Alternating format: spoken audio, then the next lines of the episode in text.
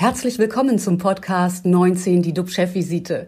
DUB-Unternehmerverleger Jens de Boer und der Chef der Essener Uniklinik, Professor Jochen Werner, reden Tacheles über Corona, Medizin und Wirtschaft. Immer 19 Minuten, immer mit einem Gast. Unser Talkgast ist Max Luscher. Er ist Chef von B&B Hotels. Guten Morgen, Herr Luscher. Jetzt müssten Sie auf laut stellen. Jetzt aber. Schönen guten Morgen. Danke für die Einladung. Gerne dafür. Heute leider nicht mit an Bord ist äh, mein Kollege und Experte Professor Jochen Werner, Chef der Uniklinik Essen. Grund, viele werden es mitbekommen haben, in der Uniklinik in Essen ist ein Arzt festgenommen worden. Dem 44-Jährigen werden zwei Tötungsdelikte in Zusammenhang mit Covid-19-Patienten vorgeworfen. Eine tragische Tat eines Einzelnen, das ist alles unfassbar traurig und sehr bitter für die Angehörigen und die Klinik. Wir haben Verständnis dafür, dass Jochen Werner heute nicht live dabei sein kann. Wir haben am Wochenende mehrfach telefoniert. Er ist im Dauereinsatz. Wir gehen davon aus, dass er morgen wieder dabei ist. In Sachen Corona, Medizin und Wirtschaft gibt es viel zu besprechen. Das Robert Koch Institut meldete heute 10.864 nachgewiesene neue Infektionen mit dem Coronavirus. Das sind 40 mehr als vor einer Woche. Leider keine Entwarnung.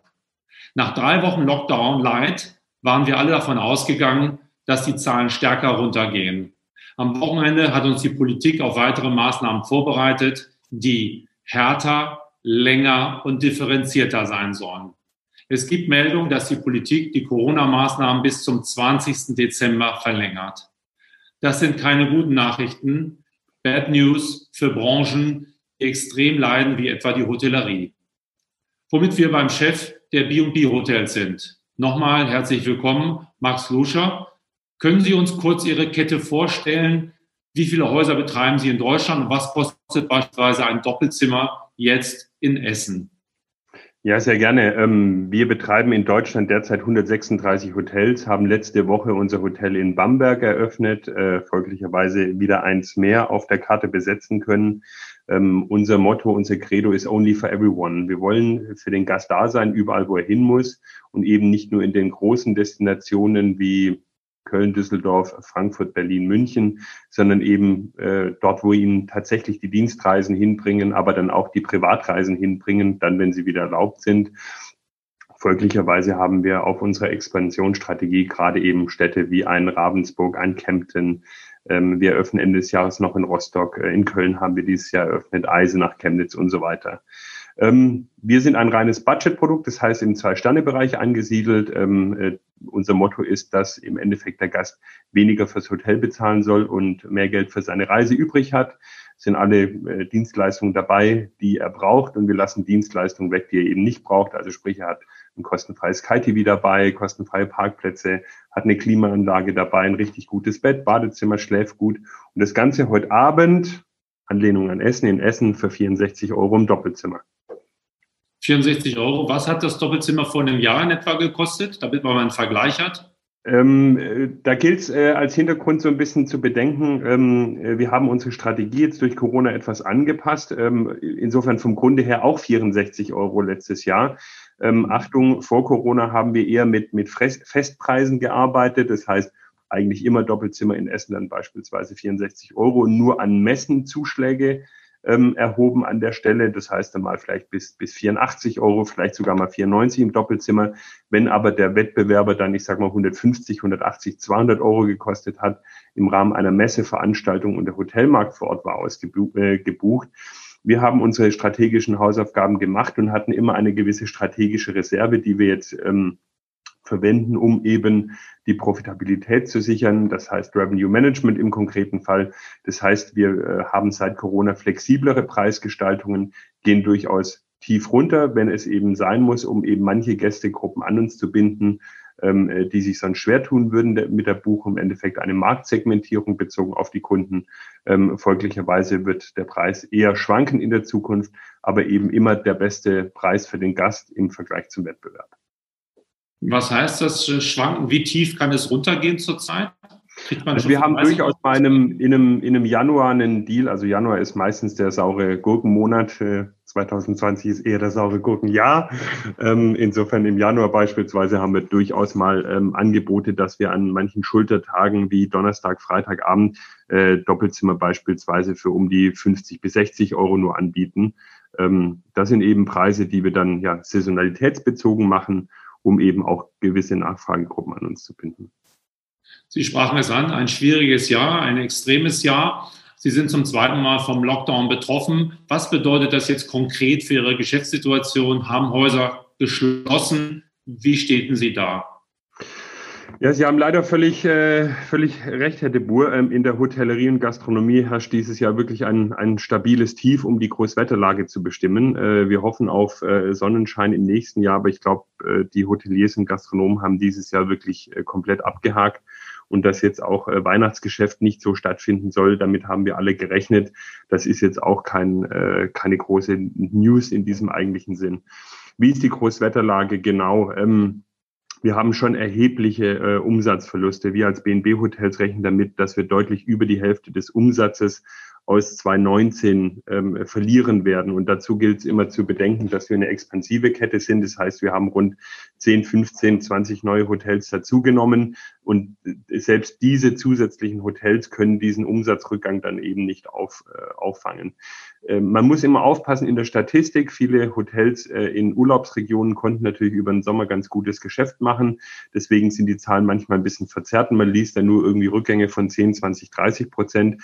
Ich glaube, bezogen auf die Stadthotellerie in Deutschland kann man festhalten, dass es ein verheerendes Jahr war, ähm, dass Umsatzrückgänge von rund 50 Prozent fast schon noch gut sind an der Stelle.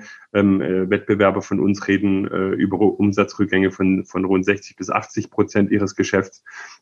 Und wie gesagt, ich persönlich rechne nicht, dass sich die Situation für Ende Q1 nächsten Jahres wirklich äh, ändern wird. Was bedeutet es konkret? Wir haben alle Hotels bei uns äh, geöffnet, ähm, weil wir eben ja, Kundschaft haben, die auch jetzt noch reisen muss. Wir sehen das wirklich als Qualitäts- und Markenversprechen, unsere Kunden dann jetzt wirklich auch nicht äh, im Regen stehen zu lassen, wortwörtlich, wenn es draußen gerade regnet, sondern eben dann zu sagen, nein, äh, du kannst äh, dich auf uns verlassen, auf unser Markenversprechen. Ähm, wir sehen aber, dass viele Wettbewerber von uns äh, tatsächlich jetzt temporär schließen oder vielleicht sogar für immer schließen. Ähm, von vielen Kollegen habe ich gehört, dass bis Ende März Hotels geschlossen werden sollen, gerade in großen Städten wie in einem München oder Düsseldorf, weil bis dahin einfach keine Verbesserung der Marktsituation ähm, erwartet wird. Und das sind natürlich schon dramatische ähm, Folgen vor dem Hintergrund, dass die Fixkosten dann durchaus vorhanden sind für Mietzahlungen, Energiekosten, aber gewisse andere Kosten wie, ja, dass man eben auf Buchungsplattform gelistet ist und so weiter. Ähm, äh, und es ist äh, ja ein, ein verlustreiches Jahr. Wenn Sie nochmal schauen, Sie sagten, es sind neue Häuser dazugekommen. Wenn man die rausrechnet, dann müssten Sie ja auch wahrscheinlich über 60 Prozent Minus haben, oder? Das ist ganz korrekt, jawohl. Ja. Ähm, wie, wie können Sie denn sozusagen perspektivisch jetzt umgehen? Was machen die Mitarbeiter? Sie können ja jetzt nicht Mitarbeiter dann äh, ins Homeoffice schicken. Da hat der Gast ja erstmal nichts von. Im Homeoffice kann man ja nicht ein Zimmer äh, sauber machen. Ne? Nein, äh, da haben Sie, da haben Sie völlig recht. Und es sind natürlich auch äh, genauso wie in der Pflege oder in, in Supermärkten eben genau die Situation, dass, dass unsere Gäste, äh, uns, also dass die Mitarbeiter in Hotels tatsächlich wirklich an der an der Corona-Front arbeiten. Ja, uns ist das bewusst. Wir haben da versucht, alle Hygienemaßnahmen zu treffen, um da die Sicherheit in Hotels sicherzustellen. Also in den Hotels, viele unserer Hotelmanager haben ähm, äh, viele Mitarbeiter in Kurzarbeit genommen. Ja, das ist richtig.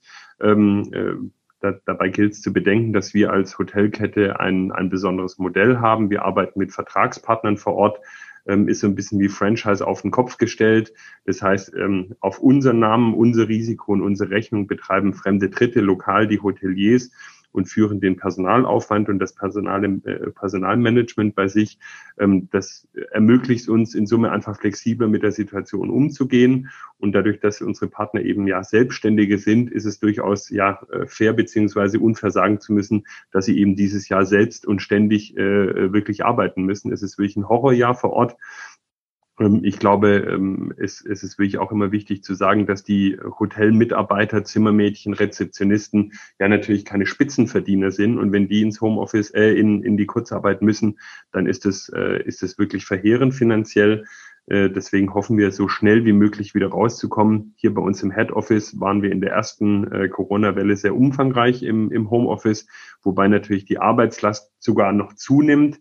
Ja, also eine, eine Rechtsabteilung, eine Finanzabteilung hat, äh, hat gefühlt das Doppelte auf dem Tisch wie davor mit jeder Woche einen neuen Forecast erstellen, neuen Finanzplan und so weiter, Verhandlungen mit Vermietern und anderen Vertragsparteien. Ähm, eine Operations-Abteilung hat unterstützt, Hotels zu schließen, zu öffnen. Also langweilig wurde es uns nicht. Ähm, in diesem Lockdown für den Moment ähm, haben wir jetzt im Head Office noch keine, keine Kurzarbeit ausgerufen, wollen das auch bis Ende des Jahres versuchen zu vermeiden. Gerade weil äh, vor dem Hintergrund der Ankündigung der Politik, dass auch ähm, Kurzarbeitergeld förderschädlich quasi wäre. Insofern äh, bringt es auch nichts, äh, die Leute in die Kurzarbeit zu geben, wenn man stattdessen dafür gefördert wird. Ähm, wir warten noch ab, ähm, aber für, für die, die nächsten Monate, und das ist so ein bisschen wirklich die, die Perspektive und das Gefühl, ähm, ich habe vor kurzem äh, mich mal mit einem Kollegen unterhalten, Licht am Ende des Tunnels ist da, es ist ganz klar da, die Impfstoffe, sie werden kommen, da glaube ich fest dran. Ich glaube auch, dass ab diesem Jahr schon geimpft wird. Aber ich glaube, es ist wirklich äh, ja auch, auch der Ehrlichkeit geschuldet, der Weg durch den Tunnel wird zumindest genauso hart wie das letzte halbe Jahr, das wir gerade hinter uns haben in der Hotellerie, wenn nicht sogar fast noch härter. Also wir haben was vor uns, da muss man sich jetzt gut rüsten, auch nervlich gut rüsten, ähm, äh, wenn alles andere dann äh, in trockenen Kü Tüchern sein sollte. Ähm, das wird anstrengend, aber wir glauben, dass danach die Reise wieder weitergeht. Und wir hatten auch jetzt im ersten in der ersten Corona-Phase gesehen, dass wir mit unserem Geschäftsmodell diejenigen sind, die am schnellsten wieder zurückkommen, am schnellsten Auslastungszuwächse verzeichnen. Ähm, und das stimmt uns dann wieder positiv. Sie sprachen gerade eben auch von Nerven. Äh, müssen Sie ja auch zurzeit Seelsorge quasi leisten? Müssen Sie sozusagen mal den einen oder anderen quasi virtuell in den Arm nehmen? Ich habe so richtig verstanden, dass Sie auch eine Art Franchise-System sind. Das heißt also, dass die einzelnen Hotelchefs ja irgendwo auch wirtschaftlich beteiligt sind dann irgendwie, oder? Ja, also Franchise, wie gesagt, auf den Kopf gestellt. Bei Franchise ist es ja so, dass der lokale Franchise-Nehmer, sagen wir, 100 Prozent des Umsatzes vor Ort macht und dann an den Franchise-Geber eine Royalty-Fee abführt. Äh, bei uns ist es so, wir machen den Umsatz vor Ort und führen eine Umsatzkommission an den lokalen Hotelmanager ab, der dafür seine Personalkosten trägt. Nein, aber das ist richtig. Ich glaube, ähm, ich glaube, es ist ein sehr emotionales Jahr und ähm, da sind Höhen und Tiefen dabei. Ähm, äh, stellen Sie sich vor, Sie sind Hotelmanager und Sie kriegen jeden Tag nur Stornierung rein, Stornierung rein, nachdem Sie so ein bisschen Hoffnung wieder äh, geschöpft haben. Und Sie denken sich, wie geht denn das weiter? Ich glaube, wir haben da ganz gute ja, Zukunftsprogramme mit unseren Partnern geschnürt, ähm, wo wir uns sehr, sehr partnerschaftlich geben, sehr in die Zukunft schauen, weil eben unser Geschäftsmodell so aufgebaut ist an der Stelle. Insofern ist mir da gar nicht, äh, gar nicht Angst und Bange. Aber ja, ich glaube, das Zwischenmenschliche, das eben gerade durch die Corona-Einschränkungen dieses ich kann niemanden in den Arm gerade nehmen, weil ich dann gegen eine Hygienemaßnahme verstoße. Ähm, das ist, das trifft wirklich genau den Punkt. Das ist ja auch mit meinen Kollegen hier im Head Office genauso. Die haben ja die, die gleichen Sorgen wie in der ganzen Hotellerie. Wo geht die Reise hin? Und wir müssen eben auch lernen, mit neuen Konzepten zu kommunizieren. Früher hatten wir einmal im Monat ein All-Hands-Meeting, alle zusammen in einem relativ kleinen, großen Raum, aber eben halt alles nicht Corona-konform, wo man eben sich in die Augen schauen kann, wo man Nähe, Vertrauen äh, äh, gibt, wo man ein Hintergrundgespräch führen kann, ähm, wo dann eben auch, ich sag mal, danach ein paar Würstchen auf dem Grill liegen und man zusammen Bier trinkt und eben das alles dann auch, auch äh, riechen und schmecken kann quasi, wohin die Reise geht. Ähm, da tun wir uns natürlich schwer, genauso wie alle anderen. Wir versuchen das digital zu machen. Aber ich bin ganz ehrlich, ähm, äh, ja, digital Freundschaften pflegen ist eine Herausforderung. Stellen Sie sich vor, Sie sind äh, monatelang äh, unterwegs und können Ihre Frau nur digital äh, begrüßen und Gut Nacht sagen. Das ist so ein bisschen das Gleiche. Das geht eben auch nicht auf Dauer. Es ist dann einfach nur eine Fernbeziehung. Mhm. Das? Sie sagten eben auch Hygiene und Sicherheitsstandards. Das ist, wird, glaube ich, auch bei Ihnen groß geschrieben und es ist, soweit ich weiß, überhaupt kein Fall bekannt, dass sich jemand im Hotel jetzt äh, direkt angesteckt hat, oder? Also wir waren die erste Hotelkette, die ähm, äh, und auch die einzige Hotelkette, die bislang ein, ein zertifiziertes Programm aufgelegt hat, wo ein fremder dritter Hygienedienstleister mit sehr viel Krankenhauserfahrung Abklatschproben in unseren Hotels macht, um eben sicherzustellen, äh, dass wir tatsächlich auch ja klinisch rein sind, in Anführungszeichen. Ich bin da auch offen, wir sind ja nicht perfekt, niemand ist da perfekt. Wo Menschen arbeiten, passieren Fehler ähm, äh, und das ist dann eben so, aber wir können immer nur versuchen, mit möglichst vielen Standards und Prozessen dem, dem entgegenzusteuern und für die Sicherheit zu sorgen. Insofern, ich glaube, da haben wir unsere Hausaufgaben getan und das nehmen die Gäste auch wahr. Im gleichen Atemzug ist es natürlich auch nicht unfair zu sagen, dass die Stimmung unter den Hotelgästen wesentlich schlechter ist wie, wie vor Corona. Ja, also egal was schief geht, es ist relativ schnell dann ein Diskussionspunkt. Da, damit tun wir uns eben auch schwer, weil die Leute schon, ich sag mal, frustriert im Hotel abends ankommen. Ja, das war früher anders. Früher waren wir auf der Dienstreise und dann kam man abends um sieben Hotel an, wusste, man geht jetzt mit den Kollegen noch eine Pizza essen und da war alles okay. Man hat sich freundlich begrüßt und wenn die Leute dann immer die Maske aufziehen müssen und dann vergessen sie es mal und dann werden sie halt eben auch dran erinnert von unserem Hotelpersonal, weil das unsere Standards ist, dann, dann findet es salopp gesagt einfach niemand spitze. Ja, und da, da versuchen wir entgegenzuwirken, da versuchen wir die Gäste mitzunehmen. Ich glaube, das fun funktioniert ganz gut. Aber ich glaube, es ist auch eine Wahrheit einer solchen Krise. Es geht nicht darum, Dinge gerade richtig zu machen, sondern einfach ein bisschen weniger falsch. Ähm, und ich glaube, das kriegen wir sehr gut hin. Wie sieht es denn bei Ihren Zulieferern aus? Ich meine, auch die Wäschereien werden ja kaum was zu tun haben. Glauben Sie, dass Ihnen die Infrastruktur verloren geht? Können Sie da mal einen Blick drauf werfen? Ich glaube nicht. Ähm, warum glaube ich das nicht? Weil, weil oftmals die Infrastruktur dann einfach, ich sage jetzt mal, rein, rein physikalisch vorhanden ist. Und wenn ein, ein beispielsweise Wäsche, Wäschedienstleister äh, sich entscheiden sollte, jetzt ähm, äh, beispielsweise aus dem Geschäft auszusteigen oder andere Märkte zu erschließen, wird er im nächsten Jahr, wenn die Geschäfte wieder losgehen, ab, ab Ende Q1, so meine Hoffnung, äh, eben auch wieder sehen, dass es in der Hotellerie Umsatzpotenziale gibt. Ich glaube, es geht darum, sich einfach noch nachhaltiger aufzustellen, noch breiter aufzustellen, noch diversifizierter sich ähm, äh, ja, äh, zu vernetzen mit möglichen Kunden und Partnern. Für den Moment kann ich das nicht, nicht sehen, dass wir da wirkliche Probleme haben. Ähm, aber ja, auch die Zulieferbranche ist da heftig betroffen. Ähm, gehen Sie mal in den Cash-and-Carry-Markt, wo die Gastronomen normalerweise einkaufen für, ähm, äh, für ihre Lebensmittel im Restaurant. Da ist nichts ja. los. Ja. Ähm, sagen Sie mal, wie ist es dann mit, den, mit, den, mit der Unterstützung vom Staat? Fühlen Sie sich da gut abgeholt? Äh, fühlen Sie sich auch gut informiert? Ist das sozusagen so, wie Sie sich das vorstellen? Also wir sind im regen Austausch mit, äh, mit der Politik. Ich bin auch im Beir äh, Beiratsmitglied im Hotelverband Deutschland, das ist der assoziierte Schwesterverband des, des DEHOGAs. DEHOGA steht ja eher mehr, ich sage jetzt mal, für die Gastronomen und die, die kleinteiligeren Betriebe. Und der Hotelverband steht für die, für die Kettenbetriebe, den Mittelstand, aber auch die Groß, Großunternehmen. Ähm, ich, ich möchte mal so rum anfangen. Mir fällt sehr schwer, die Politik zu kritisieren. Ähm, warum? Ich glaube, es ist, ein, es ist immer schon ein undankbarer Job gewesen und äh, ein, ein sehr anstrengender und, und zeitumfassender Beruf, wo man eben auch gefühlt immer nur alles falsch machen kann.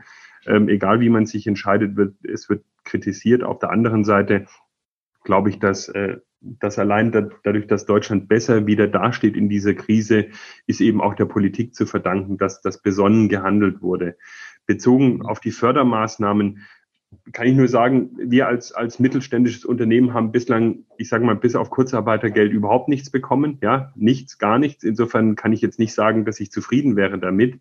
Ähm, sage aber im Umkehrschluss, wenn diese angekündigte Novemberhilfe, Novemberhilfe Plus äh, kommt, sind das Konzepte, mit denen man zumindest mal wieder eine Perspektive hat, äh, die man, die man mal durchrechnen kann und, und vielleicht immer noch viele Schmerzen hat, aber nicht mehr so, dass man sich beide Beine abschneiden muss. Das ist vielleicht die einzige Kritik.